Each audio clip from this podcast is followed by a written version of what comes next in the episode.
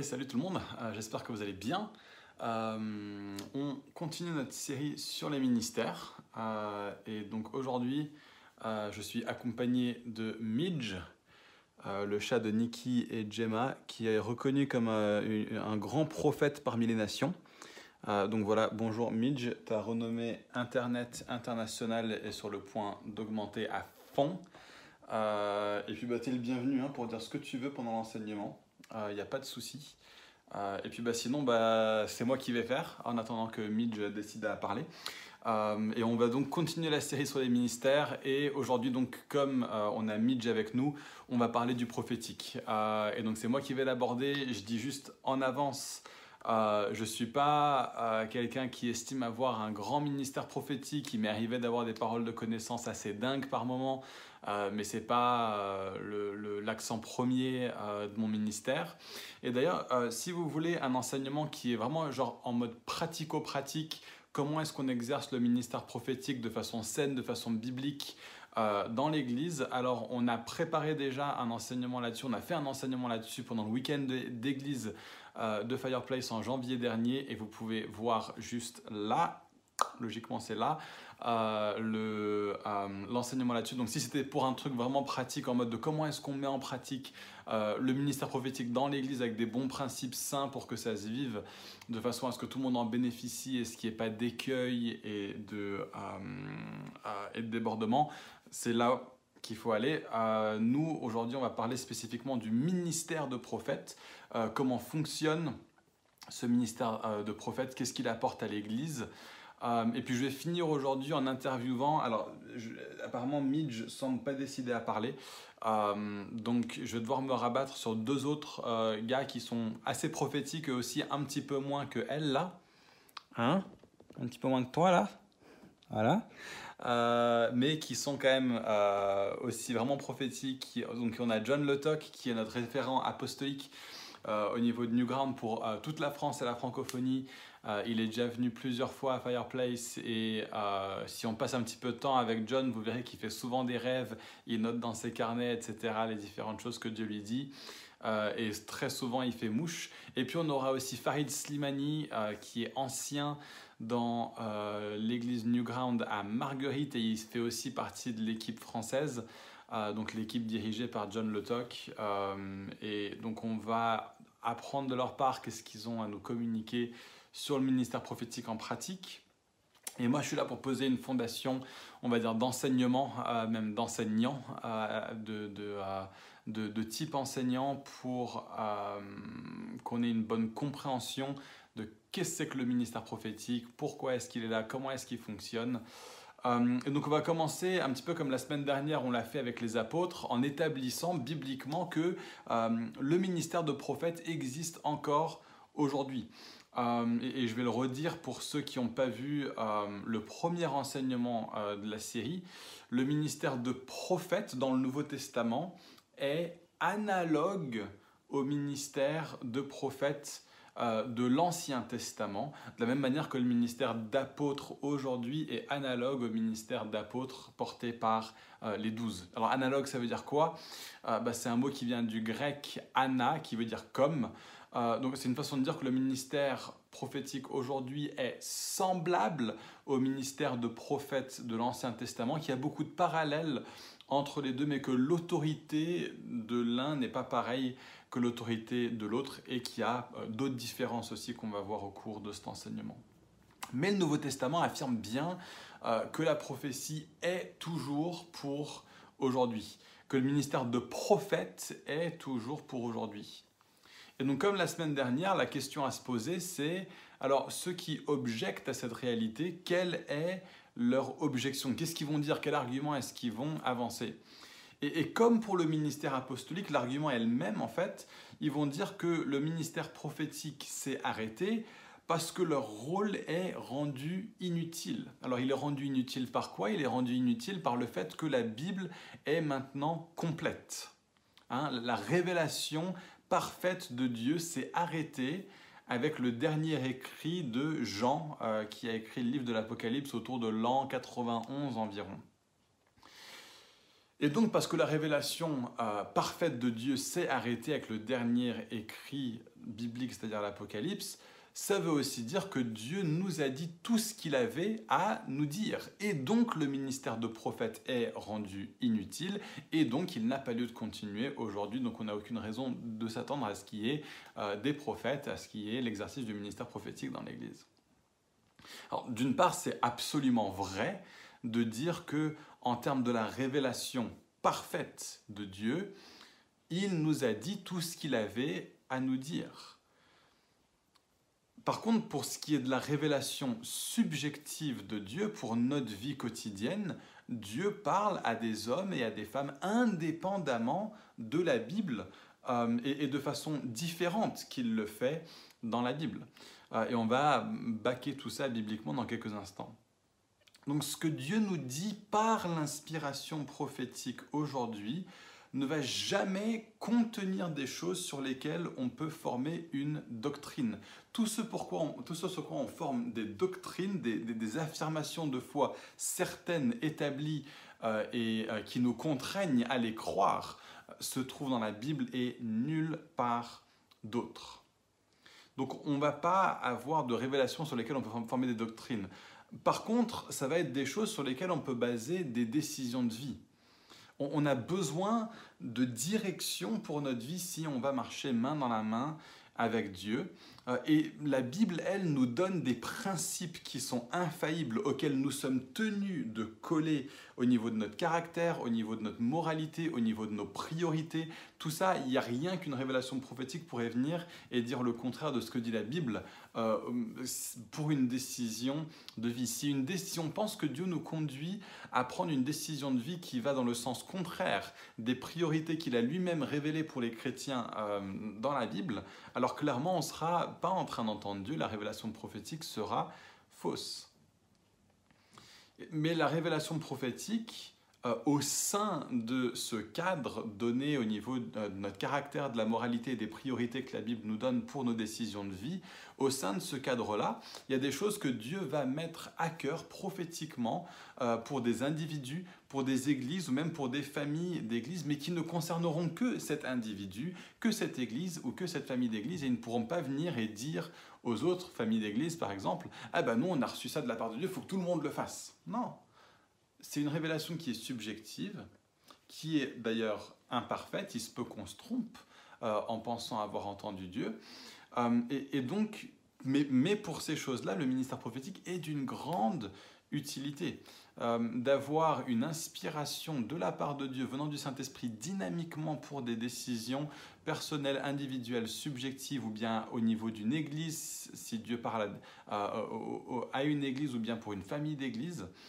Euh, mais donc le, raisonnement ne tient pas de dire que parce que Dieu a dit tout ce qu'il euh, veut nous dire pour qu'on puisse le connaître pleinement en termes de doctrine et pour qu'on puisse savoir comment avancer en termes euh, de caractère, de moralité et de priorité, ça ne veut pas dire que Dieu n'a pas d'autre chose à nous dire dont il, il se servirait de moyens autres que la Bible, que, le texte biblique, pour nous dire ces choses. Et, et à nouveau, même si leur raisonnement était juste, euh, bah, leur raisonnement serait en contradiction avec la Bible. Donc d'une part, je démontre que leur raisonnement est fallacieux, que c'est pas parce que Dieu a tout dit au niveau de la doctrine et de notre caractère, de notre moralité, de nos priorités, qu'il a dit tout ce qu'il avait à nous dire pour nos décisions euh, quotidiennes. Donc leur raisonnement n'est pas juste. Et même si leur raisonnement était juste, on devrait euh, ne pas croire ce raisonnement juste non plus, parce que les données bibliques contredisent ce que dit ce raisonnement. Pourquoi? Parce que bah, d'une part, la Bible nous donne des exemples de prophètes euh, qui exercent la prophétie dans le Nouveau Testament, mais qui ne le font pas avec l'autorité des prophètes de l'Ancien Testament. Donc clairement, tout ce que disent les prophètes sous l'inspiration de Dieu dans le Nouveau Testament n'a pas la même force et n'a pas la même autorité que ce que disent les prophètes sous l'inspiration de Dieu dans l'Ancien Testament. Et on va expliquer dans un instant pourquoi c'est le cas. Mais juste pour étayer bibliquement ce que je suis en train de dire, regardez Agabus par exemple. Donc on a vu il y a deux semaines dans Acte 11 euh, que Agabus avait prédit une famine et le mec a fait mouche. Mais dans, ça c'est dans Acte 11, mais dans Acte 21, il reçoit une révélation de la part de Dieu comme quoi Paul allait euh, être mis sous menottes euh, par les Juifs et qu'il allait être livré aux Romains. Or, ce n'est pas tout à fait comme ça que ça s'est passé. Les Juifs ont arrêté Paul et pas les Romains, et ils étaient en train de le battre lorsque les soldats romains arrivent, et ce sont les soldats romains qui se saisissent de Paul plutôt que d'avoir les Juifs qui livrent Paul entre les mains des Romains. Et enfin, les soldats le font sortir de la ville, oui, mais seulement pour le protéger contre la foule des Juifs et pas en vue euh, d'une arrestation criminelle. Donc Agabus voit juste, mais le véhicule mal, ou quelque chose de ce style-là. Ça, les amis, c'est pas juste quelque chose qui arrivait à une personne avec une sensibilité prophétique, euh, ni même à un leader établi avec un don prophétique. Agabus est dit et décrit dans le Nouveau Testament comme un prophète. Et pourtant, il se trompe. Alors ça, dans l'Ancienne Alliance, ça aurait été passible de mort. Pourquoi? Parce que ça aurait voulu dire qu'il était un faux prophète. En gros, dans l'Ancienne Alliance, soit tu étais prophète et donc tu ne te trompais pas quand tu parlais de la part de Dieu, jamais, jamais, jamais, ou bien tu n'étais pas un prophète et tu étais passible de mort si tu te faisais passer pour un prophète. Pourquoi? Pourquoi cette distinction entre le prophète et la prophétie dans l'Ancien Testament et le prophète et la prophétie dans le Nouveau Testament? Bah, Dans l'Ancienne Alliance, il y avait trois onctions qui étaient données par Dieu. Il y a l'onction de prophète, il y a l'onction de prêtre et il y a l'onction de roi. Et ces trois onctions conduisaient les personnes qui avaient cette onction sur eux à être investies par un office à part entière, c'est-à-dire un rôle indissoluble qui est porté par la personne dans la totalité de sa vie. Mais dans le Nouveau Testament, ces onctions de prophètes, prêtres et rois ont été récapitulées parfaitement en une seule personne, c'est-à-dire Jésus. Et en fait, il n'y a qu'une seule onction, il n'y a qu'un seul oin dans le Nouveau Testament et dans l'Église du Nouveau Testament, c'est Jésus. En fait, Messie, ça veut dire oin en hébreu. Et Christ, ça veut dire oin en grec. Donc, lorsqu'on dit Jésus-Christ, on est en train de dire Jésus le Messie ou Jésus celui qui est oin. Et tous ceux qui exercent des fonctions dans le Nouveau Testament le font dans la mesure où ils participent à l'onction de Jésus. Mais aucun de nous ne le fait parfaitement et aucun de nous ne, le fait entièrement parce que le peuple de Dieu dans le Nouveau Testament ne fonctionne pas comme le peuple de Dieu dans l'Ancien Testament. Dans l'Ancien Testament, certaines personnes étaient des intermédiaires entre Dieu et le reste du peuple. Voilà comment fonctionnait euh, le, euh, le, peuple de Dieu dans l'Ancien Testament. Donc le roi était l'intermédiaire de Dieu en ce qui concernait la direction à donner au peuple. Le prêtre était l'intermédiaire de Dieu en ce qui concernait la réconciliation du peuple à Dieu et le droit d'accès dans sa présence. Et le prophète était l'intermédiaire entre Dieu et son peuple en ce qui concernait la parole de Dieu et l'expression de sa volonté. Dans le Nouveau Testament, le peuple de Dieu ne fonctionne pas comme un truc à deux niveaux comme il fonctionnait dans l'Ancien Testament. Il ne fonctionne pas avec des intermédiaires d'un côté et des bénéficiaires de cette médiation de l'autre. Nous avons un seul intermédiaire qui s'appelle Jésus et nous sommes tous des ministres de l'action de Dieu dans la vie des uns et des autres, chacun pour sa part et chacun selon la mesure qu'il a reçue de la part de Dieu, aucun parfaitement, mais tout le monde au moins un peu. Donc même les prophètes dans le Nouveau Testament ne sont pas une totalité de la manifestation de la présence de Dieu sur terre, mais sont une partie de la manifestation de la présence de Dieu sur terre, une partie du corps de Christ, le corps de Christ étant la manifestation de la présence de Dieu sur terre, et une, partie seulement qui est exprimée de façon imparfaite et de façon partielle. Il y a une grande distinction entre l'Ancien Testament et le Nouveau Testament en ce qui concerne la façon de fonctionner du peuple et donc du rôle des responsables euh, au sein de ce peuple. Et donc là où un prophète dans l'Ancien Testament aurait pu prétendre manifester toute l'onction prophétique de Jésus en sa personne et donc avoir un office de prophète avec toute l'autorité qui vient avec ça. Dans le Nouveau Testament, les prophètes sont des dons donnés par Jésus à son Église pour exercer le ministère prophétique et pour conduire tout le monde à eux aussi prophétiser comme eux à leur contact et surtout dans une démarche où ils sont profondément faillibles et profondément sujets à l'erreur dans l'exercice du prophétique, même si c'est des personnes qui ont un, don prophétique, un ministère prophétique qui s'exerce à un très très haut niveau, ce, euh, ça, fonctionne comme une fonction et non pas comme un office. Donc même quand une personne dit aujourd'hui je suis prophète, euh, si une personne a une vraie reconnaissance, une vraie maturité, un don qui est pleinement formé, pleinement exprimé, ce n'est pas la même chose que quelqu'un qui dit je suis prophète dans l'Ancien Testament. Donc voilà pour la distinction entre les prophètes dans l'Ancien et le Nouveau Testament. Même ceux qui sont appelés des prophètes au temps du Nouveau Testament, comme Agabus, n'ont pas la même autorité, ils n'ont pas la même infaillibilité que dans l'Ancien Testament. Donc on a un ministère qui est différent, mais qui est analogue, il lui est semblable. Hein. Et ce ministère analogue de prophète dans le Nouveau Testament, ce ministère-là n'a pas cessé, même si l'office de prophète dans l'Ancien Testament a cessé. Pourquoi? Parce qu'il a été récapitulé en Christ. Donc de la même façon que la loi a cessé, l'onction de prophète, de prêtre et de roi ont cessé parce qu'ils ont été récapitulés en Christ et ils sont communiqués à nous tous peuple de Dieu, chacun pour sa part de façon imparfaite et de façon partielle.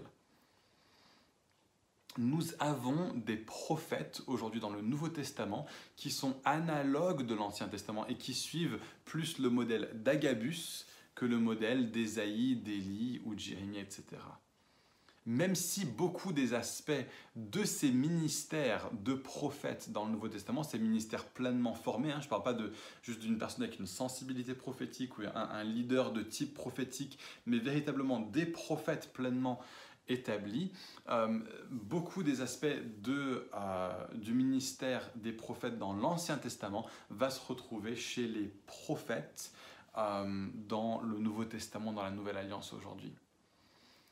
Et juste pour finir de réfuter ceux qui vont dire que le ministère de prophète n'est plus pour aujourd'hui, mais il y a d'autres textes qui sont intéressants à ce niveau-là. Le premier va dire ultra clairement euh, que le ministère de prophète est toujours pour aujourd'hui. C'est 1 Corinthiens 13, versets 8 à 10, qui affirme à la fois que la prophétie dans le Nouveau Testament est imparfaite, comme je viens de le montrer, mais aussi que ce ministère va continuer dans le Nouveau Testament jusqu'au moment du retour de Jésus, et que ce ministère va à ce moment-là perdre son importance et donc cesser. 1 Corinthiens 13, verset 8 à 10 nous dit les prophéties disparaîtront, les langues disparaîtront, la connaissance disparaîtra. En effet, nous connaissons partiellement et nous prophétisons partiellement. Mais quand ce qui est parfait est venu, alors le partiel disparaîtra. Le texte qu'on pourrait invoquer, c'est Acte 2, euh, où on voit que le don du Saint-Esprit le jour de la Pentecôte est associé au don de prophétie, et que ce déversement de l'Esprit est donné, selon Pierre, pour ceux qui sont là et pour les générations qui suivraient. Et donc on voit à nouveau que dans le Nouveau Testament, il n'y a rien qui indique que le ministère de prophétie cesse. Alors, qu'est-ce que le ministère de prophète? À quoi est-ce qu'il sert? Qu'est-ce qu'il fait? En fait, pour le dire de façon vraiment, vraiment simple, on va dire que le prophète donne la perspective de Dieu sur un élément donné. Ça peut être la perspective de Dieu sur une personne, euh, voilà ce que je crois que Dieu dit sur toi, ou bien sur une situation, ou bien sur l'avenir, ou sur une église, etc., etc., etc. Donc la question à se poser quand on cherche à avoir une parole prophétique, c'est Seigneur, comment est-ce que toi tu vois? Cette situation? Comment est-ce que toi tu vois cet élément? Comment est-ce que tu vois, toi tu vois l'avenir de cette personne, de cette église? Euh, Comment est-ce que toi tu vois l'appel, l'identité de cette église ou de cette famille d'église?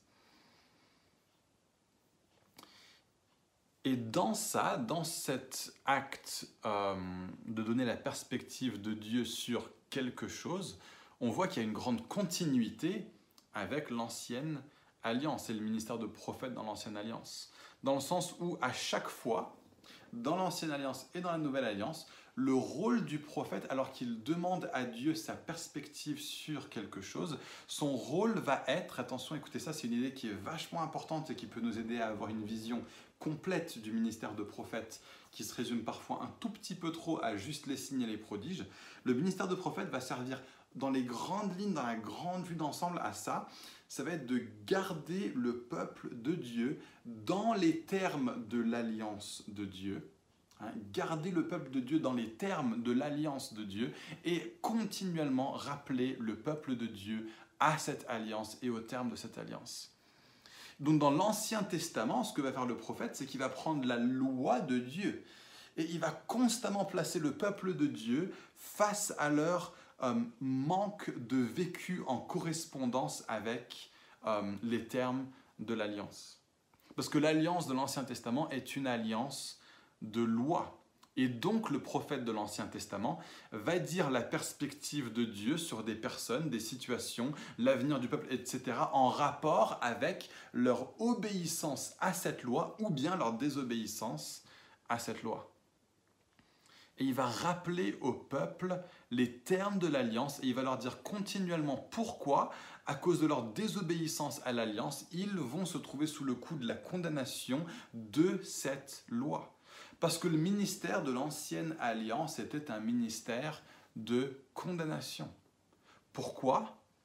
Parce qu'il était administré par une loi et non pas par le principe de la grâce, euh, et que euh, la loi euh, n'a aucune puissance et aucune capacité pour nous permettre d'obéir à cette loi. Le seul rôle de la loi, c'est de nous rendre conscients de notre péché sans nous donner la puissance ou la capacité de vaincre notre péché. Le rôle n'a pas cette loi-là et donc par définition, le ministère de l'Ancienne Alliance est un ministère de loi et donc de condamnation.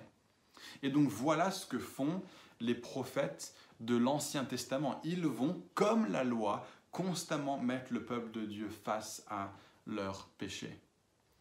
Et donc, par exemple, on n'en est peut-être pas toujours conscient, mais les livres historiques de l'Ancien Testament ont été écrits par des prophètes. Hein. L'Ancien Testament est divisé en trois sections, la loi, les prophètes et les écrits.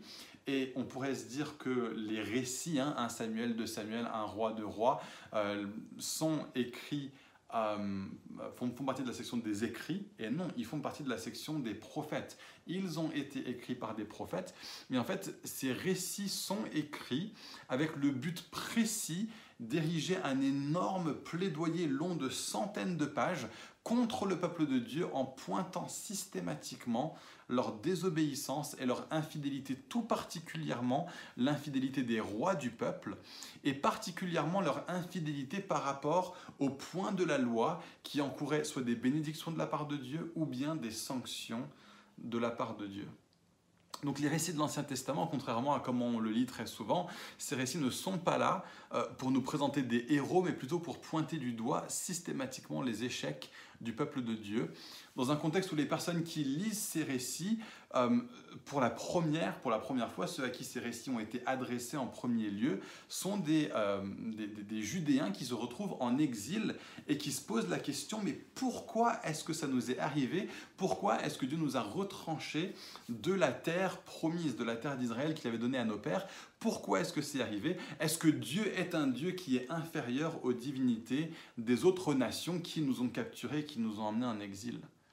Et en fait, la réponse des prophètes de l'Ancien Testament est de leur dire, mais pas du tout, Dieu n'est pas du tout inférieur. Et à travers les récits, c'est de leur dire non, non, non, souvenez-vous des termes de la loi dans le Deutéronome. Il n'est en train de vous arriver que ce que les termes de l'alliance disaient qu'il vous arriverait lorsque vous vous comportez comme vous venez de vous comporter au cours des décennies et des centaines d'années qui ont précédé.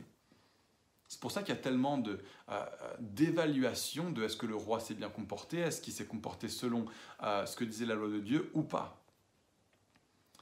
Et pourtant, quand on en arrive aux, écrits prophétiques, non pas, les récits, non, pas les récits écrits par des prophètes, mais par les, les, oracles des prophètes dans les livres comme Jérémie, Ésaïe, Ézéchiel, etc., etc., euh, aucun des prophètes ne va annoncer euh, les malheurs qui correspondent au terme de l'alliance, sans aussi annoncer qu'il y a un jour qui vient où Dieu ne traitera plus les hommes euh, comme il le faisait à cette époque, parce qu'il y a une nouvelle alliance, avec une nouvelle administration de l'alliance qui va venir selon des nouveaux principes d'alliance, des principes de grâce et non pas des principes de loi. Et donc on voit une, euh, une continuité avec le ministère du prophète de l'Ancienne Alliance, dans le sens où les le prophète de l'Ancienne Alliance va chercher à rappeler le peuple de Dieu au terme de l'Alliance, comme le fait le prophète dans le Nouveau Testament. Et c'est là qu'on trouve une discontinuité, parce que les termes de l'Alliance du Nouveau Testament sont différents des termes de l'Alliance de l'Ancien Testament, et donc le ministère prophétique s'exerce de façon différente. Parce que la Nouvelle Alliance n'est pas une alliance de loi, mais c'est une alliance de grâce. C'est pas un ministère de condamnation, c'est un ministère de réconciliation. Et donc, le prophète dans le Nouveau Testament va constamment nous rappeler au terme de l'alliance, mais il va mettre l'accent sur des choses profondément euh, différentes euh, que le prophète de l'ancienne alliance, parce que la nouvelle alliance est profondément différente de l'ancienne. La nouvelle alliance est l'alliance de la grâce de Dieu. Et les bénéfices de la grâce de Dieu pour nous, son peuple, c'est que nous devenons une demeure pour Dieu par l'Esprit. Et ainsi, le but de Dieu mis en œuvre de toute éternité et apporté à fruition par Christ et par son œuvre à la croix, c'est que chaque croyant vive la plénitude de l'esprit et devienne ainsi le reflet parfait de la vie, de la vitalité, de la puissance, de l'amour de Dieu sur la terre. Christ en nous, l'espérance de la gloire. La, gloire dans, toute la Bible, d'ailleurs pas que, dans le Nouveau Testament, mais la, gloire de Dieu, c'est une autre façon de parler de sa présence manifeste. Hein. Tous ont péché et sont privés de la gloire de Dieu, ça veut dire tous sont péchés et sont privés de la euh, glorieuse présence manifeste de Dieu. Quand on dit Christ en nous, l'espérance de la gloire, c'est Christ en nous, l'espérance que nous soyons les porteurs de la présence de Dieu. Et c'est pour ça que le prophète dans le Nouveau Testament va tellement souvent être un catalyseur de la vie et de la vitalité du Saint-Esprit au sein du peuple de Dieu, parce qu'il a profondément à cœur que le peuple de la Nouvelle Alliance ressemble coûte que coûte au peuple de la Nouvelle Alliance et n'aille pas ressembler à nouveau à un peuple de l'Ancienne Alliance où on n'a pas le Saint-Esprit en nous, où on n'a pas la plénitude du Saint-Esprit. Il a tellement envie que nous soyons le peuple de Dieu tel que Dieu veut que nous le soyons, qu'il va dire, mais les amis, réveillez les dons spirituels, c'est votre part, c'est votre portion, c'est qui vous êtes. Pourquoi est-ce que vous vous contentez d'une vie chrétienne sans la puissance un manifeste du Saint-Esprit en vous? Vous êtes supposé être un peuple distinct, un peuple de signes, un peuple de prodiges, un peuple prophétique, un peuple qui parle en langue, qui interprète les langues, un peuple du miraculeux, un peuple qui manifeste la présence du Saint-Esprit sur terre. Pourquoi est-ce que vous n'êtes pas en train d'être comme ça? Allez-y, réveillez en vous la manifestation de l'Esprit. C'est parce qu'il est engagé à ce qu'on soit le peuple de la nouvelle alliance que le prophète est tellement engagé à ce qu'on soit un peuple qui est prophétique. Parce que dans la nouvelle alliance, le Saint-Esprit vivant en nous, nous qui sommes devenus le lieu de la présence de Dieu sur terre, la demeure de Dieu par l'Esprit, nous allons commencer à, vivre et à ressembler au peuple de Dieu, au lieu où Dieu demeure, parce que nous avons été rendus comme un terrain propice par l'œuvre de Jésus à la croix pour que Dieu vive en nous, vivons comme si nous étions, parce que nous sommes la manifestation vivante de Dieu sur terre. La puissance de résurrection de Christ vit en nous, le peuple de la Nouvelle Alliance, spécifiquement parce que nous sommes capables de l'être par ce que Jésus a fait pour nous, comme aucun peuple ne pouvait l'être auparavant, dans aucune autre alliance auparavant. Les amis, soyons le peuple de l'alliance de Dieu. Voilà pourquoi le prophète est tellement engagé à ce qu'on soit le peuple, un, peuple euh, du prophétique et un peuple euh, du surnaturel, parce que c'est notre part et c'est ce qui nous fait de nous un peuple distinctif en tant que peuple de la Nouvelle Alliance. Et donc voilà le rôle du prophète. Mais c'est pas que ça. Il va aussi être profondément passionné, le prophète, par deux autres grandes choses. Il va être profondément passionné par la pureté du peuple de Dieu et par l'avancée du peuple de Dieu vers ce à quoi il les appelle en tant que peuple de la nouvelle alliance de Dieu, pour que nous soyons le peuple à travers qui la gloire de Dieu, euh, la connaissance de la gloire de Dieu soit manifestée dans la terre entière comme, euh, comme les eaux recouvrent le fond de la mer. Et donc sans être dans une attitude de condamnation dans la nouvelle alliance, le prophète va chercher à rappeler le peuple de Dieu à la sainteté et à la pureté en termes de ses motivations. Il aura souvent un œil très très fort qui va être porté vers les plus démunis et vers le fait de faire les choses de la bonne manière, d'une manière qui plaise au cœur de Dieu, vers l'accomplissement de l'idéal de Dieu, même si ce n'est pas toujours la voie la plus pragmatique. Voilà comment fonctionne euh, le, euh, le prophétique. Et il va regarder vers l'avant pour appeler le peuple de Dieu à entrer dans son appel et à vivre la plénitude de, sa mission. Il va voir en avance là où le peuple de Dieu doit aller et il va l'appeler à ça. Un peu comme Agabus avec la famine. Hein. il voit quelque chose arriver à l'avenir et il dit, à cause de ce que je vois arriver à l'avenir, comment est-ce que le peuple de Dieu, le peuple de l'alliance de Dieu devrait réagir en conséquence? Et là, on a ces deux aspects qui sont profondément à l'œuvre euh, dans la vie du prophète. Il voit qu'une famine va venir et donc il donne de la direction pour l'avenir et pour l'avancée de l'Église. Il dit, il y a une famine qui va être là, voilà ce que l'Église doit faire. Mais il va toujours le faire avec en tête les priorités de Dieu. Faire du bien aux pauvres, même si ça peut sembler ne pas être la chose la plus efficace à faire. Tu vois, on a euh, une famine qui vient, et le prophète, plutôt que de dire euh, attention, faisons vachement attention à nous, euh, veillons sur nos propres possessions, à ne pas trop dilapider ce qui est à nous, parce que bah, la famine, ça va être dur pour tout le monde, il va dire il y a une famine qui vient, peuple de Dieu, prépare-toi à donner radicalement à ceux qui sont dans le besoin. Voilà à quoi va nous appeler le, le ministère prophétique, même si ça semble pas être la chose la plus efficace à faire. Donc on va résumer l'œuvre du prophétique et les valeurs prophétiques aux trois choses suivantes. La vie de l'esprit, qui est la conséquence du ministère de grâce de la Nouvelle Alliance. Hein, c'est les droits qui nous sont accordés par l'Évangile. Deuxièmement, la pureté, hein, et qui sont aussi les, la, conséquence du ministère de grâce de la Nouvelle Alliance en termes des devoirs, hein, pas des devoirs en termes de condamnation, mais des devoirs en termes de nous sommes morts avec Christ, comment est-ce qu'on vivrait pour le péché? Donc les devoirs qui sont associés à l'évangile, on devrait être un peuple qui manifeste encore plus la justice et la droiture qu'un peuple qui est sous la loi parce que la grâce de Dieu nous a rendu capables de le faire et nous a donné un cœur de chair plutôt qu'un cœur de pierre et donc nous allons vivre pour la justice plus fortement. Et donc le prophète va nous appeler à ça, à la pureté. Et troisièmement, la mission, euh, qui est en fait le tranchant apostolique qui est présent dans un prophète si le prophète est équilibré et si il sait fonctionner dans le contexte des valeurs apostoliques qui sont, rappelons-le, premières, comme le dit 1 Corinthiens 12, verset 28. Et donc justement, le lien entre les prophètes et les apôtres. Hein, comme on l'a beaucoup vu, les, quatre autres ministères euh, fonctionnent dans le sillon de la primauté apostolique. Et donc le prophétique va être exercé au mieux s'il se vit dans la soumission au mandat apostolique et au, mandat de l'avancée de l'évangile dans, toutes les nations de la terre. Et, là-dedans, il y a une tension hein, entre le ministère prophétique et le ministère apostolique. Là où le prophète a besoin de l'apôtre, c'est que l'apôtre va orienter le prophète vers la mission de Dieu, là où le prophète, s'il était laissé à sa propre sensibilité, serait orienté trop fortement vers des réalités purement célestes, hein, ce qu'on appelle un petit peu à, Fireplace être un petit peu TTS. Il, va virer vers, un travers ultra spirituel s'il n'accepte pas le leadership apostolique qui l'entraîne vers un équilibre. Et c'est seulement dans le contexte de l'apostolique que le prophétique va devenir un des vecteurs essentiels de la mission de Dieu. Je l'ai mis en troisième point, mais il ne vivra ce troisième point que dans la mesure où il se vit dans le contexte du de, l'apostolique.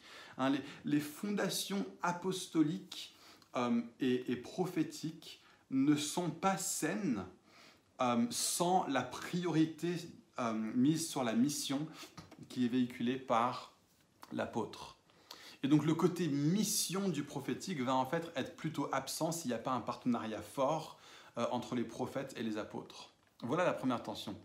Mais il y a une autre tension, et, là c'est l'apôtre qui va devoir se soumettre à l'apport essentiel du prophète, c'est que l'apostolique dans sa focalisation sur la mission peut tomber dans un côté trop utilitariste. Hein. en gros, si ça marche, c'est que c'est bon. Hein, il, faut qu'on avance, qu'on avance, qu'on avance, qu'on établisse, qu'on implante, qu'on atteigne de nouveaux contextes. Et le prophète va être là pour dire oui, mais faisons-le avec pureté de cœur, faisons-le avec douceur, faisons-le avec sensibilité, faisons-le en faisant attention aux gens. La fin ne justifie pas les moyens, elle ne justifie jamais les moyens. Donc oui, avançons, monsieur l'apôtre, mais faisons attention à le faire de la bonne manière. Pour le dire autrement, le prophète a un rôle de sentinelle, de, conscience euh, pour l'Église et particulièrement dans le contexte de l'apostolique. Donc, au niveau de la focalisation mission du prophète il ne l'aura que s'il se soumet à la vision apostolique et qu'il endosse lui-même fortement, qu'il embrasse les valeurs apostoliques dans sa vision du monde, de Dieu, de l'Église, etc. Et puis au niveau de la focalisation pureté du prophète, lui va être là pour tempérer euh, les, ardeurs euh, les ardeurs apostoliques, on va dire. Donc il y a une tension entre les deux, mais il y a un point sur lequel il y a une synergie entre l'apostolique et le prophétique et où les deux se, propulsent mutuellement dans un cercle vertueux génial, c'est au niveau euh, de l'axe de la vie de l'esprit. Pourquoi? Parce que pour l'apôtre, qui est préoccupé par les fondations et par l'avancée, bah, la vie de l'Esprit, la plénitude du Saint-Esprit, l'exercice des dons du Saint-Esprit sont une fondation essentielle de la doctrine biblique à mettre en place dans chaque Église, et parce que les signes et les prodiges sont des choses qui suivent et qui attestent le message apostolique et la puissance de l'Évangile de Jésus. Voilà pourquoi l'apôtre est passionné par les signes et les prodiges. Et de son côté, lui, le prophète, est, profondément engagé envers la vie et la plénitude de l'esprit, parce que ça fait partie d'un aspect essentiel et distinctif. Euh, euh, et, profondément important et central de ce que ça veut dire d'être le peuple de la nouvelle alliance de Dieu. Il sait que si on n'est pas un peuple de l'esprit, alors on passe à côté de la raison d'être de la nouvelle alliance. Et donc, les deux vont avancer comme un pied droit et comme un pied gauche, se renforçant mutuellement dans cette dimension euh, de la vie du Saint-Esprit au sein de l'Église. Et donc on pourrait dire en conclusion, l'apostolique et le prophétique forment un partenariat ultra fructueux. Quand les apôtres et les prophètes fonctionnent main dans la main, autant au niveau de l'Église locale que euh, pour ce qui est des sensibilités des uns et des autres, des accents ministériels portés par les différents leaders, mais aussi au niveau des familles d'église, lorsqu'on a des apôtres et des prophètes qui travaillent ensemble pour établir le royaume de Dieu sur terre, là on a un duo de choc absolu. Et donc d'un côté, on aura l'apôtre qui va prendre le prophète par la main, qui va le tirer dans son sens pour lui dire, allez, ce que tu reçois concernant l'avenir de l'Église, il faut que tu le vois dans le contexte de la mission pour l'établissement du royaume à Jérusalem, en Judée, en Samarie, jusqu'aux extrémités de la terre, ou pour nous, à Paris, en France, en Europe et jusqu'aux extrémités de la terre. Donc entre dans un exercice de ton ministère de prophète qui va conduire l'Église à être toujours plus focalisée sur la mission, sur les nations, sur la vue d'ensemble de ce à quoi l'Église est appelée, plutôt que juste sur la vie personnelle des uns et des autres. Et si le prophète accepte cette orientation, alors on n'aura pas des prophètes qui sont là en train de prophétiser la destinée de Dieu sur les gens et, sur ta vie, et puis un nouveau niveau spirituel, et, une nouvelle dimension de ceci, une nouvelle dimension de cela. Tout ça, c'est fini quoi. Enfin, désolé, on arrête. Plutôt d'avoir des prophètes qui vont, plutôt, plutôt que, que ça, on va avoir des prophètes qui vont appeler chaque croyant à vivre la mission de Dieu et à voir l'avancée là où le peuple de Dieu doit aller. Et de l'autre côté, on aura le prophète qui va prendre l'apôtre par la main et qui va lui dire n'oublie pas les pauvres, alors que tu es naturellement très porté vers le fait d'investir euh, dans des leaders, de déverser en eux. N'oublie pas la douceur alors que tu vas enfoncer des portes et détruire des forteresses. Oui, avançons, mais faisons-le toujours de la bonne manière.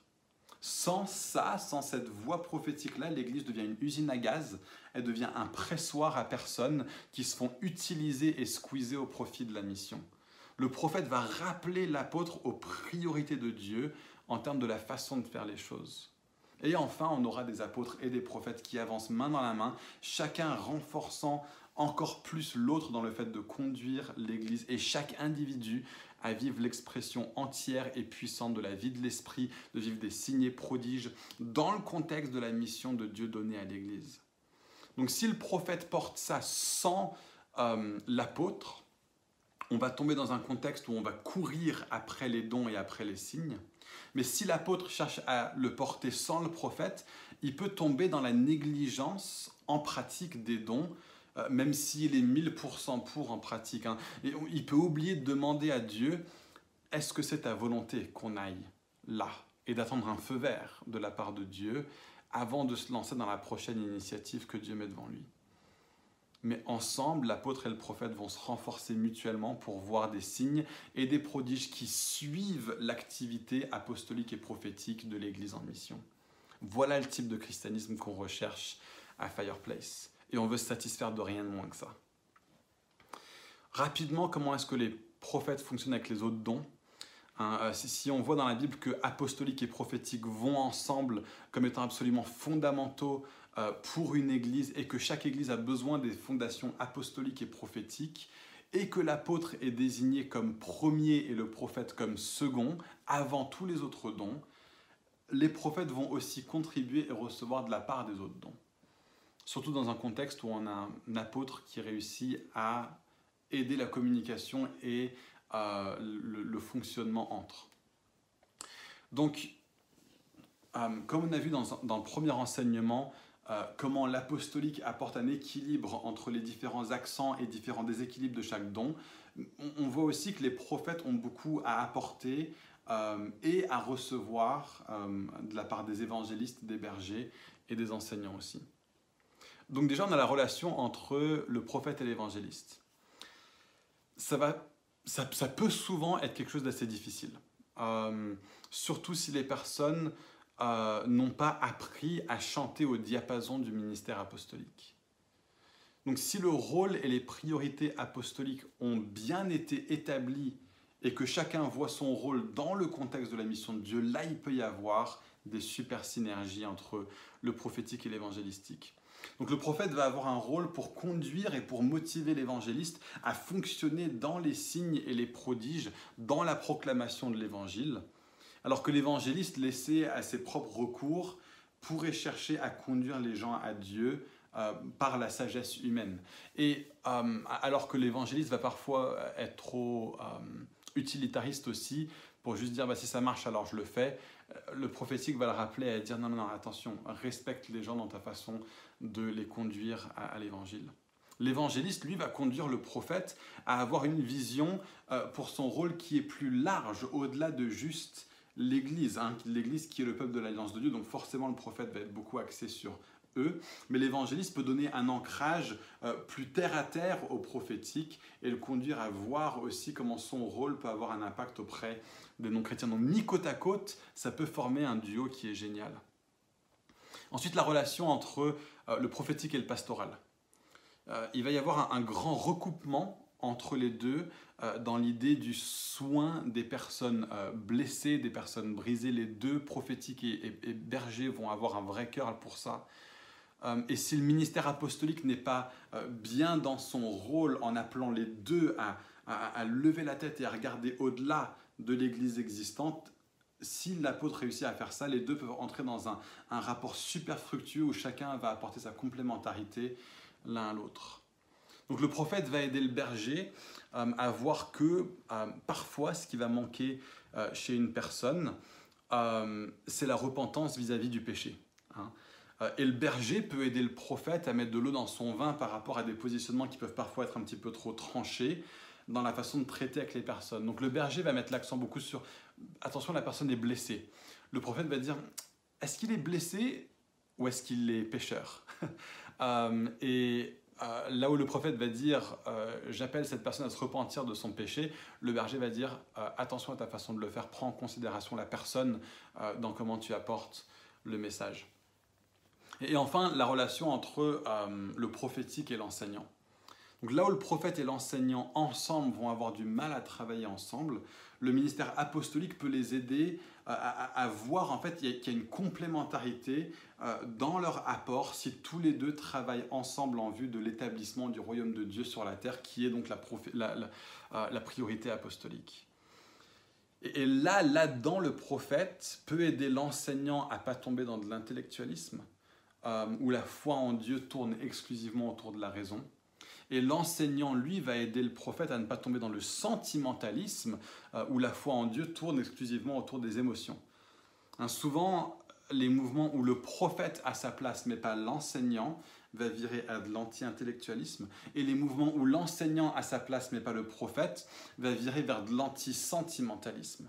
Alors que nos émotions sont des outils pour nous aider à avoir une relation juste avec Dieu et notre raison aussi, mais les deux sont aussi profondément faillibles et profondément marqués par la chute, euh, et donc notre raison ment et nos émotions mentent, toutes les deux.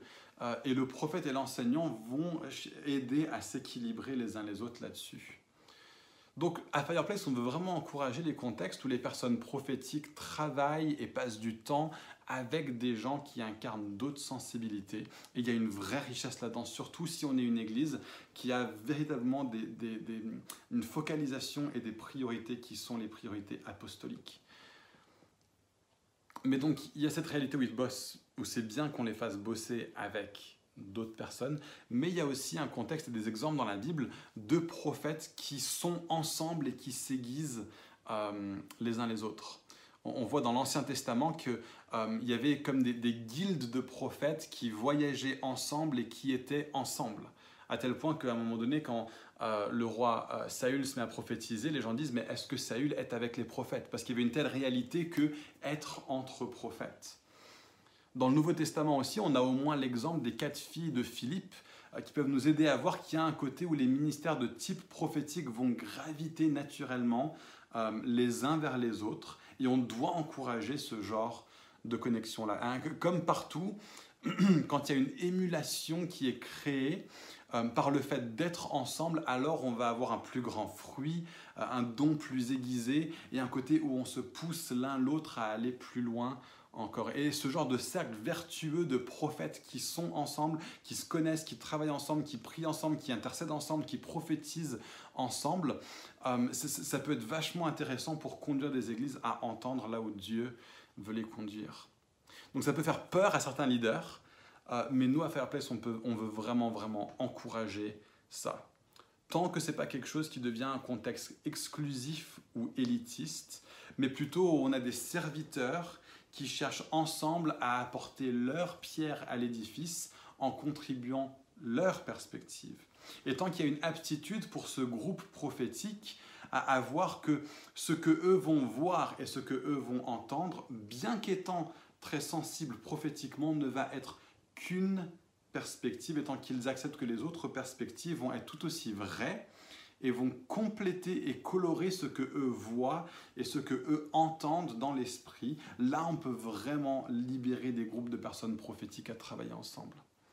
Si on a des personnes prophétiques qui se réunissent et qui ressortent de ce temps ensemble absolument unanimes sur le fait que, euh, on va dire, l'enjeu euh, pour l'Église ressemble à X et que les responsables doivent bâtir une structure qui ressemble à ça et qui va vers ça sans voir que les autres perspectives euh, vont en fait voir autre chose que X et que leur perspective à eux est tout aussi juste que la perspective des prophètes et que le rôle des responsables est de voir toutes ces perspectives et d'entendre toutes ces perspectives ensemble euh, et donc d'avancer de façon à prendre en considération les perspectives du prophète et des prophètes bien entendu, mais aussi des personnes évangélistiques, doctorales euh, et, euh, pastorales. Là, si on ne réussit pas à avoir ce genre de contexte-là où on a une diversité de perspectives et un respect des responsables qui entendent les perspectives et qui cherchent à articuler de l'Église de façon à vivre tout ça ensemble, on peut avoir des prophètes qui vont devenir frustrés et qui vont devenir aigris. Parce que la perspective prophétique est absolument cruciale, mais elle n'est pas la seule. Et elle n'est pas plus juste que les autres, peu importe à quel point l'écoute de Dieu est aiguisée chez les personnes prophétiques. Ils ont une aptitude à donner la perspective de Dieu, mais particulièrement selon un axe des priorités de Dieu. D'autres priorités de Dieu sont apportées et sont contribuées par les autres. Et donc, 6. Comment est-ce qu'on grandit personnellement dans sa sensibilité prophétique? On va être un petit peu pratique. Si tu veux grandir dans le prophétique, commence. Franchement, si, tu sens que Dieu remue en toi euh, et, que tu te reconnais pas mal dans cette sensibilité prophétique que j'ai décrite, même un tout petit peu, parce que c'est encore quelque chose qui est en germination, qui n'a pas encore pleinement émergé chez toi, alors c'est très possible qu'en entendant ce message, tu sois en train de te rendre compte que tu es une personne avec une sensibilité prophétique et que c'est à travers cette sensibilité-là, à travers cette perspective-là, que Dieu t'appelle à contribuer à l'Église. Et si ça c'est toi, et que tu ne sais pas comment avancer au niveau de ce que tu ressens là dans tes tripes alors que tu entends cet enseignement, bah, le meilleur conseil que je pourrais te donner, c'est juste commence. Et commencer comment bah Commencer en apportant des paroles prophétiques. C'est aussi simple que ça. Quand, quand on se réunit le dimanche, quand on loue Dieu, c'est un super contexte pour partager euh, ce que vous avez reçu. Donc, dans la semaine, prenez du temps pour noter les choses que vous pensez que Dieu vous dit. Et au début, ça va juste ressembler à un truc qui, qui vous vient comme ça, euh, ou un truc comme ça qui vous prend au trip, qui vous passionne. Mais là, vous vous dites, ok, est-ce que c'est quelque chose que non seulement j'ai à cœur, mais que Dieu me met à cœur. est-ce que non seulement il me le met à cœur à moi, mais il me le met à cœur parce qu'il veut que je le partage avec l'Église? Si c'est le cas, alors venez en parler aux responsables, écoutez les conseils, peut-être que vous vous donnez les responsables pour vous aider à, aiguiser, à raffiner ce que vous avez reçu et comment l'apporter, et puis apportez-le. Si ça concerne une personne, alors bah, prenez une autre personne de confiance avec vous, et allez soumettre ce que vous avez reçu à la personne pour qui vous pensez avoir reçu quelque chose. Et demandez des retours aux gens. Je sais que ça peut être flippant, mais si vous avez une parole, connaissance, une parole de connaissance et que vous l'apportez dans l'Église, bah demandez aux personnes de l'Église en live s'il y a quelqu'un à qui ça parle, en live. Franchement, c'est flippant, mais soit Dieu vous a parlé ou pas. Et si vous si vous demandez pas ce retour aux gens, alors vous saurez pas. Et donc vous aurez du mal à reconnaître quand c'était Dieu et quand c'était vous. Et vous savez quoi? On doit apprendre à admettre que on va se tromper et que ça en fait c'est sain. Donc devenez à l'aise avec votre faillibilité dès le début. C'est peut-être la, la leçon numéro 1 que Dieu enseigne à l'école des prophètes vous êtes faillible et vous allez prophétiser de façon faillible. Mais, point 1, commencez. Point 2, entourez-vous. rapprochez-vous de personnes qui exercent déjà le prophétique et passez du temps avec eux. Observez, écoutez comment ils exercent le prophétique. Et si vous, euh, euh, et si vous avez l'occasion de voyager avec un ministère Éphésiens 4, même s'il n'est pas prophète, si vous, vous avez une sensibilité prophétique, alors vous allez voir que votre don prophétique va croître au contact de ces ministères, surtout quand on voyage ensemble.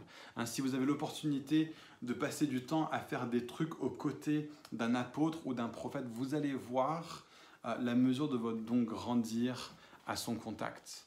Quoi qu'il en soit, peu importe où vous en êtes aujourd'hui, rapprochez-vous de quelqu'un qui exerce le ministère prophétique mieux que vous et posez-lui des questions et puis apprenez et mettez en pratique ce qu'il vous communique. Osez le faire.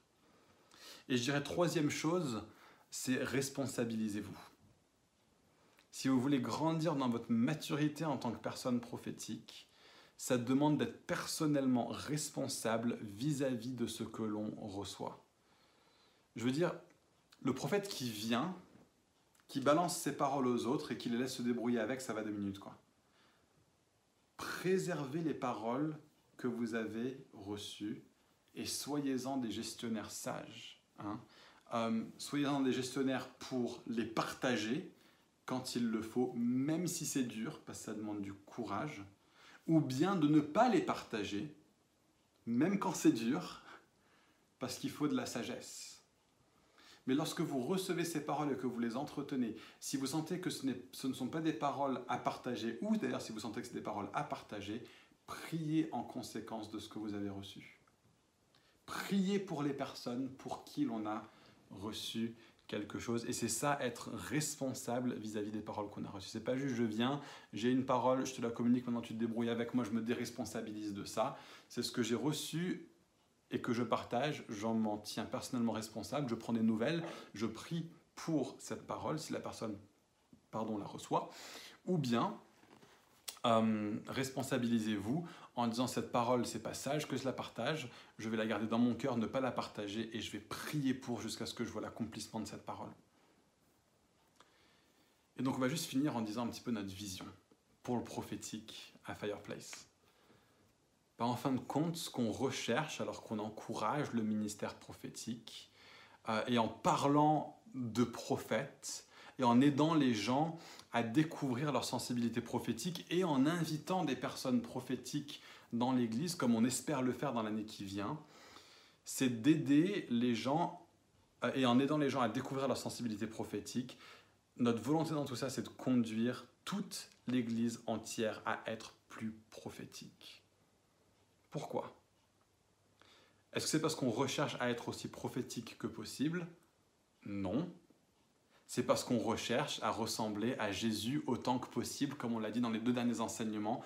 Le but des ministères n'est pas qu'une personne devienne aussi apostolique que possible, aussi prophétique que possible, c'est que nous devenions aussi autant comme Jésus que possible. Et Jésus est le prophète, l'évangéliste, le berger et le docteur parfait. Et donc plus on devient prophétique, plus on devient comme Jésus surtout dans la mesure où on deviendrait prophétique parallèlement au fait de devenir plus apostolique, plus évangélistique, plus pastoral et plus doctoral. Et donc le prophète mûr, le prophète pleinement formé et reconnu, le, ministère don de, prophète, hein, au sens fort des ministères de l'ascension, va autant être quelqu'un qui exerce le ministère prophétique à un haut niveau, et autant quelqu'un au contact de qui les autres croyants deviennent plus prophétiques.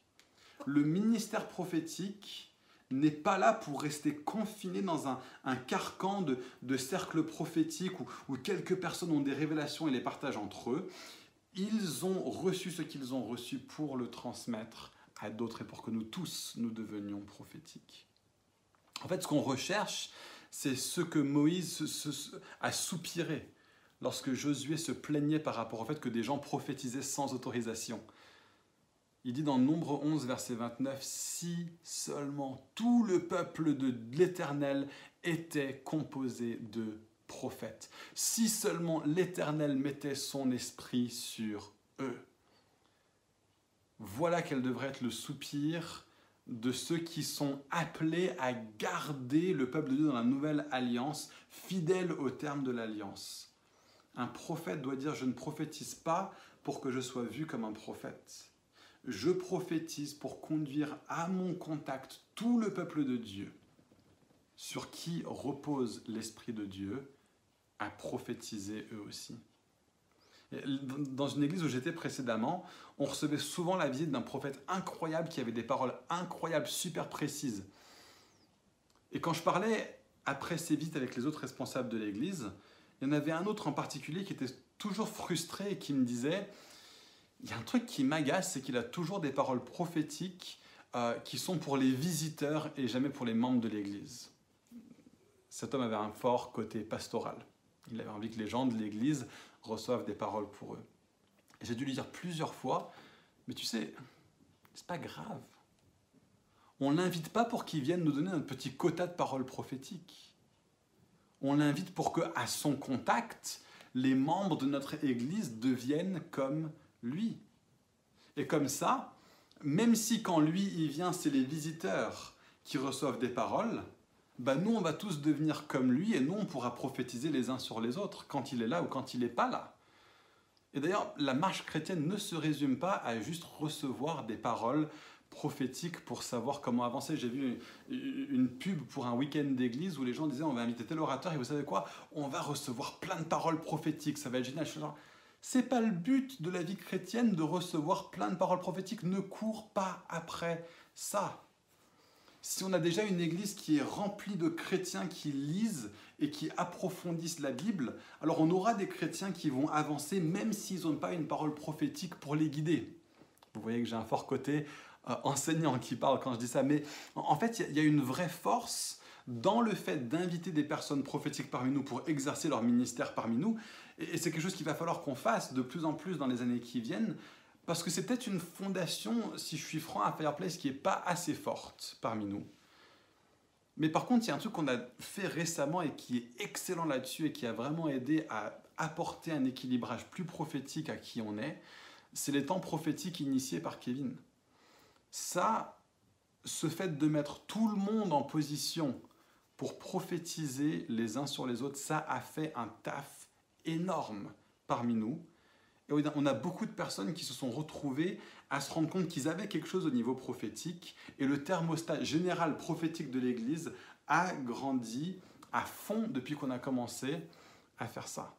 Mais on veut et on doit pousser plus loin pour voir Christ formé en nous tous. Et donc on va prendre un petit peu de temps pour écouter Jonathan Le Toc. Comme je vous l'ai dit, il est euh, responsable de Newground pour la France. C'est le leader de l'équipe apostolique de euh, Newground France. Euh, et il est très prophétique, il a exercé ce côté-là, il a enseigné sur le prophétique depuis longtemps, longtemps, longtemps. Et puis on a à côté ensuite Farid Slimani, comme je disais, qui est ancien à l'église de Marguerite et qui a aussi quelque chose de très fort au, au niveau prophétique et il a rejoint l'équipe Newground France euh, il n'y a pas longtemps. Euh, il a vraiment un tranchant prophétique, Farid, et on a beaucoup à recevoir de sa part. Donc je vous laisse découvrir les petites interviews avec John et avec Farid. Bye. Aujourd'hui, aujourd'hui, euh, ce que j'ai fait, c'est que j'ai fait un enseignement sur le prophétique. ce qui me concerne, c'est assez largement théorique et biblique. mais moi, je voulais te poser, en fait, bah, je voulais te poser surtout une question là-dessus. Je vais aussi demander à Farid de répondre à des questions sur le prophétique. À toi, ce mhm. que je voulais vraiment te demander, c'était euh, dans ton expérience et, ce que tu vois dans la Bible aussi, pourquoi pas, euh, comment est-ce que l'apostolique et le prophétique travaillent ensemble et pourquoi ces deux-là ensemble? Oui, bonne question. Eh bien, je crois que, évidemment, dans l'Écriture, on, voit que l'Église est fondée sur euh, les deux ministères, apostolique et prophétique. Donc, c'est vraiment important euh, au niveau de l'Écriture sainte que euh, les deux travaillent ensemble. On ne voit pas euh, en même temps beaucoup d'évidence dans le, Nouveau Testament d'un prophète et un, l'apôtre qui, qui, travaillent ensemble, mais on voit qui, ça existe dans l'équipe de Paul, par exemple, parce que beaucoup, on voit que quand ils il voyagent, ils, ils, prient ensemble et euh, Paul il, a reçu des, des, visions pour euh, lui donner euh, direction pour une nouvelle implantation, par exemple, l'appel à l'Europe. Ça vient d'un rêve, d'une révélation de Dieu. Même, euh, on voit Paul, par exemple, avec euh, Agabus, euh, qui reçoit la parole prophétique pour le futur, pour, son, futur. Donc, voilà, je, crois que c'est évident qu'on a l'écriture, on a la parole de Dieu, et en même temps, cette évidence de Dieu qui agit euh, dans l'instant. Et c'est ça que, donne le, prophète et le, ministère prophétique dans l'Église. C'est, on, a les deux. Ce que Dieu a fait, ce que Dieu dit, le, caractère de Dieu qui il faut que l'Église soit vraiment euh, baptisée dans la parole de Dieu, mais en même temps que Dieu agit euh, dans l'instant, actuellement à, cause de ça, il faut que j'écoute. Et euh, c'est à cause de ça qu'il existe les deux dans, l'Église. C'est ça que je, vois. Il, y a, en même temps, il y a une, tension entre les deux, je vois ça aussi, mais c'est une bonne tension euh, qu'il faut euh, garder dans l'Église et dans la mission. Et c'est je crois que c'est la tension là qui donne la mission à l'Église pour euh, aller à l'extérieur, pour faire, pour implanter les, autres églises, pour proclamer l'Évangile dans le monde. Hmm. Excellent. Merci. Je trouve ça vachement, euh, euh, vachement stimulant comme, euh, réponse. Et comme toi, je sais que tu es quelqu'un qui, est assez, bah, assez prophétique finalement. As, souvent des rêves, tu as ton carnet, tu ressors souvent des choses que, que Dieu t'a dit. En même temps, tu as une implication apostolique très forte au sein de Newground et particulièrement en France. je voulais te demander en fait de peut-être communiquer pour, pour nous tous à Fireplace euh, qu'est-ce que tu as reçu de la part de Dieu euh, pour nous à Newground en France? C'est quoi la vision en gros? Est-ce que tu peux le dire pour, pour nous tous, pour qu'on soit en train d'avancer dedans en même temps? Oui, ok. Euh, eh bien, de ma part, je vois dans la France et dans le monde francophone vraiment une, une mission pour toutes sortes de, personnes. Et, c'est ça. C'est pas, pas comme Angleterre ou les États-Unis. On a dans la, nation de, la France, on a beaucoup, beaucoup euh, de, terres qui, n'ont pas de, euh, d'église, de, communauté chrétienne.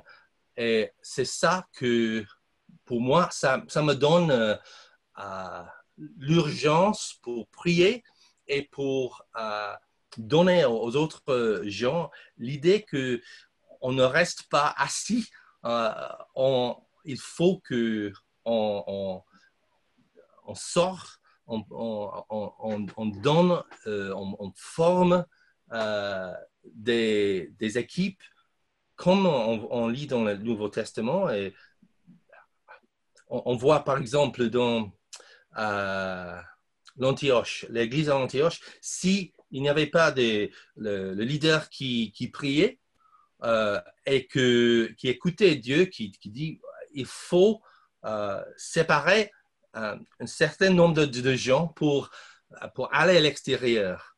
Et c'est à, moment, à ce moment-là qu'on voit l'Église de, qui, qui, trouve son propre euh, emploie son propre euh, appel dans le monde.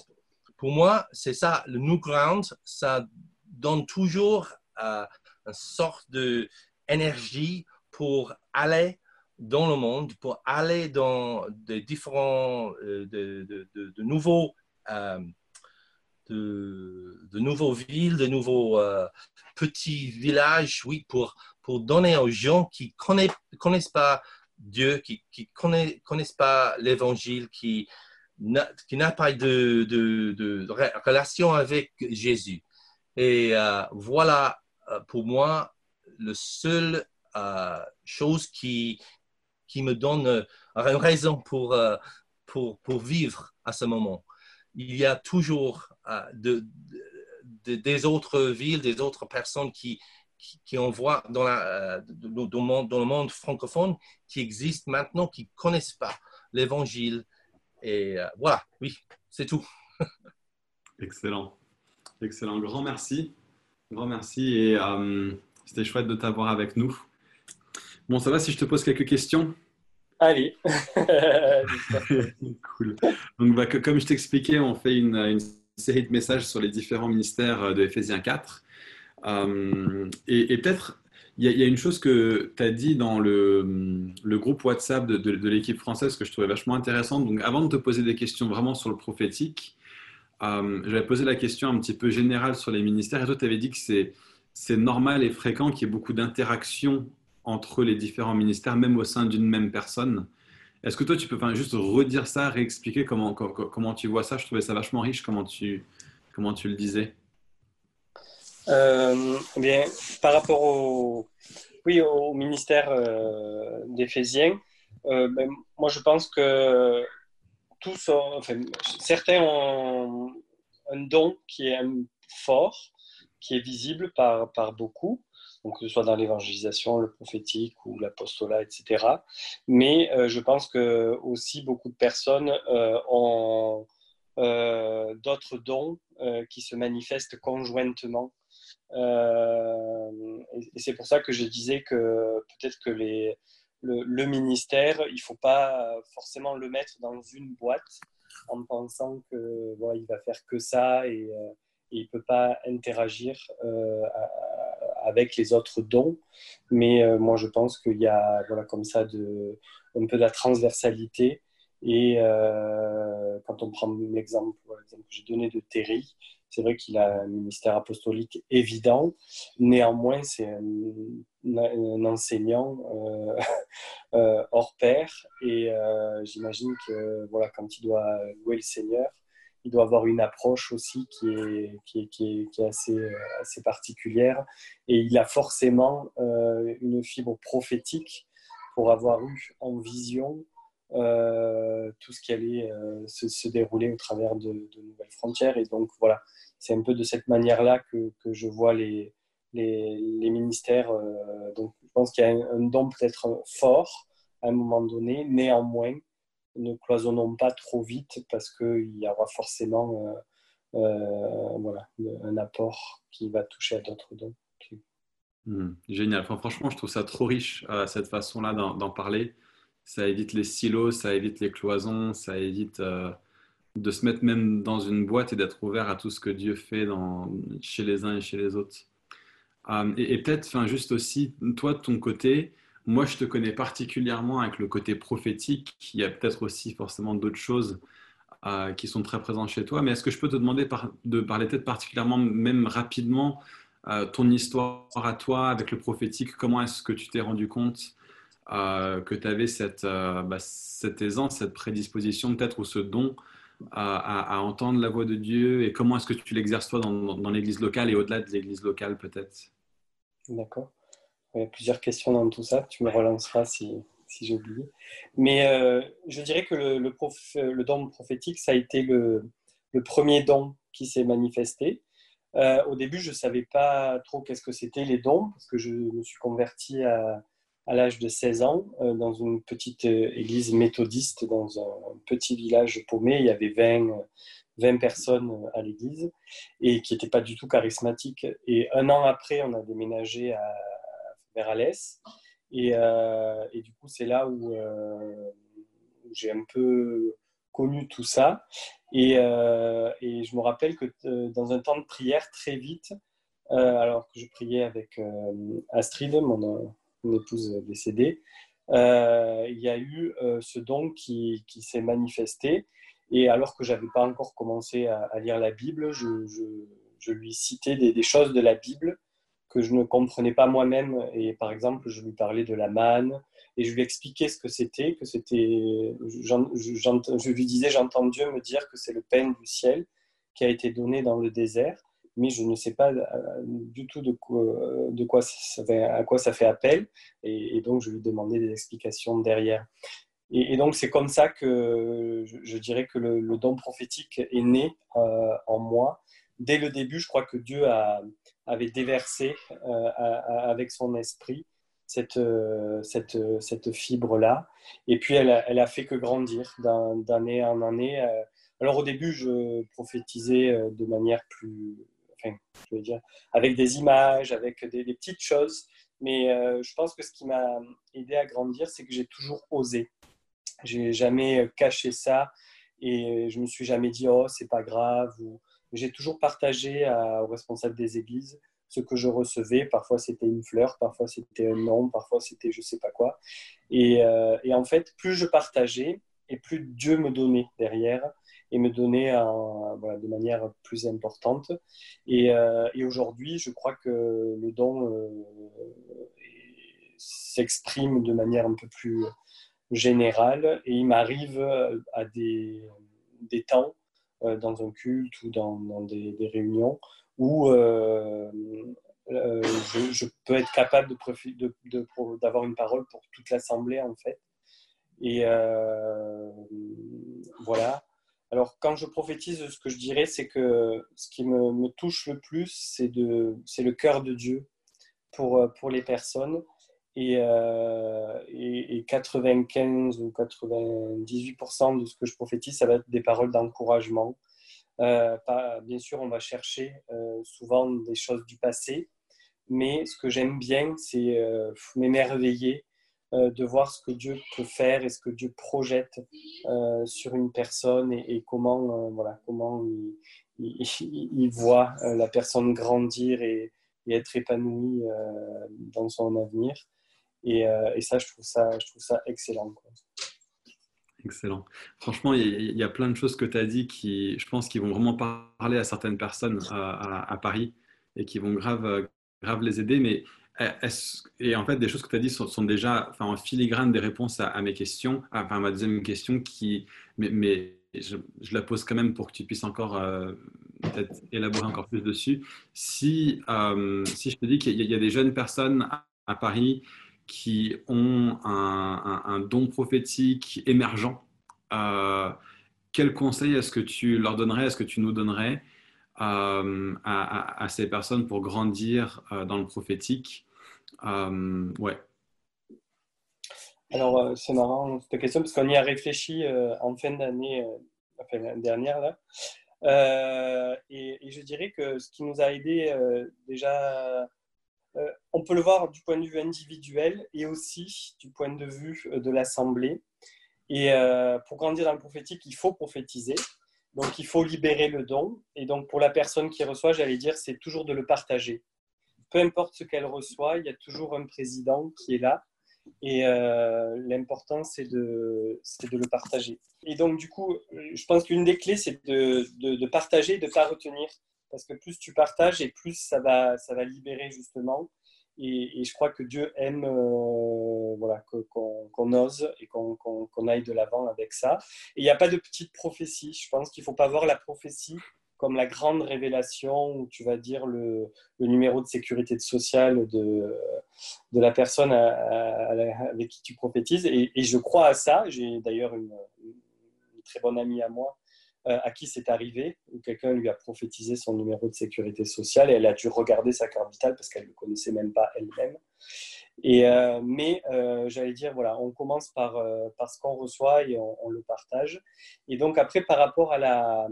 Ah au niveau individuel, je dirais que la deuxième chose, moi, qui m'a aussi beaucoup fait grandir dans l'exercice du don, c'est la, la connaissance de, la parole de Dieu. La, connaissance de la Bible. Plus tu plonges dans les Écritures, plus tu vas connaître, j'allais dire, de versets dans ta tête, dans ton cœur, la manière de penser de Dieu et d'agir, et, ça tu le trouves uniquement dans la, Bible, et eh bien plus ton don va, prendre de l'ampleur, je dirais. Il va, prendre une, il va avoir une assise tellement large que Dieu va pouvoir euh, déverser euh, des choses encore plus précises et encore plus fortes, j'allais dire, pour la personne à, qui tu prophétises. Et puis pour l'assemblée, ben, je dirais, c'est simplement de faire de la place et dans beaucoup d'assemblées que, que j'ai pu visiter, c'est un des, des, des, des, problèmes majeurs, je dirais, euh, si on peut appeler ça un problème, que j'ai vu, c'est qu'il n'y a pas beaucoup de prophéties parce qu'il n'y a pas beaucoup de place, tout simplement. Et donc, je dirais, faites de la place à, ces temps-là. Énorme. C'est super riche. Hein. Franchement, merci Farid. Euh, je pense que ça va vraiment parler à beaucoup de monde. Moi, ça me parle personnellement et ça, ça, challenge dans un certain sens et puis ça conforte aussi dans différents trucs qu'on a, qu'on a commencé à faire, même pendant le confinement, au niveau de laisser de la place. Mais je sais qu'on peut aller beaucoup plus loin. Et juste le fait de, l'entendre, tu vois, moi, ça me, ça me, ça me challenge, tu vois, à, aller plus loin encore. Quoi. Donc, euh, excellent. excellent. Merci beaucoup. Hein. Merci pour ce que tu portes, pour ce que tu nous communiques. Et puis, euh, un de ces jours à Paris. Avec plaisir, oui. merci Nathan. Excellent, cool. Bah, profite bien de la fin de tes vacances. Oui, merci. Un gros bisou à toute la famille. Ça marche. Ouais, grand merci. À bientôt. Ciao. Bye bye. Bye.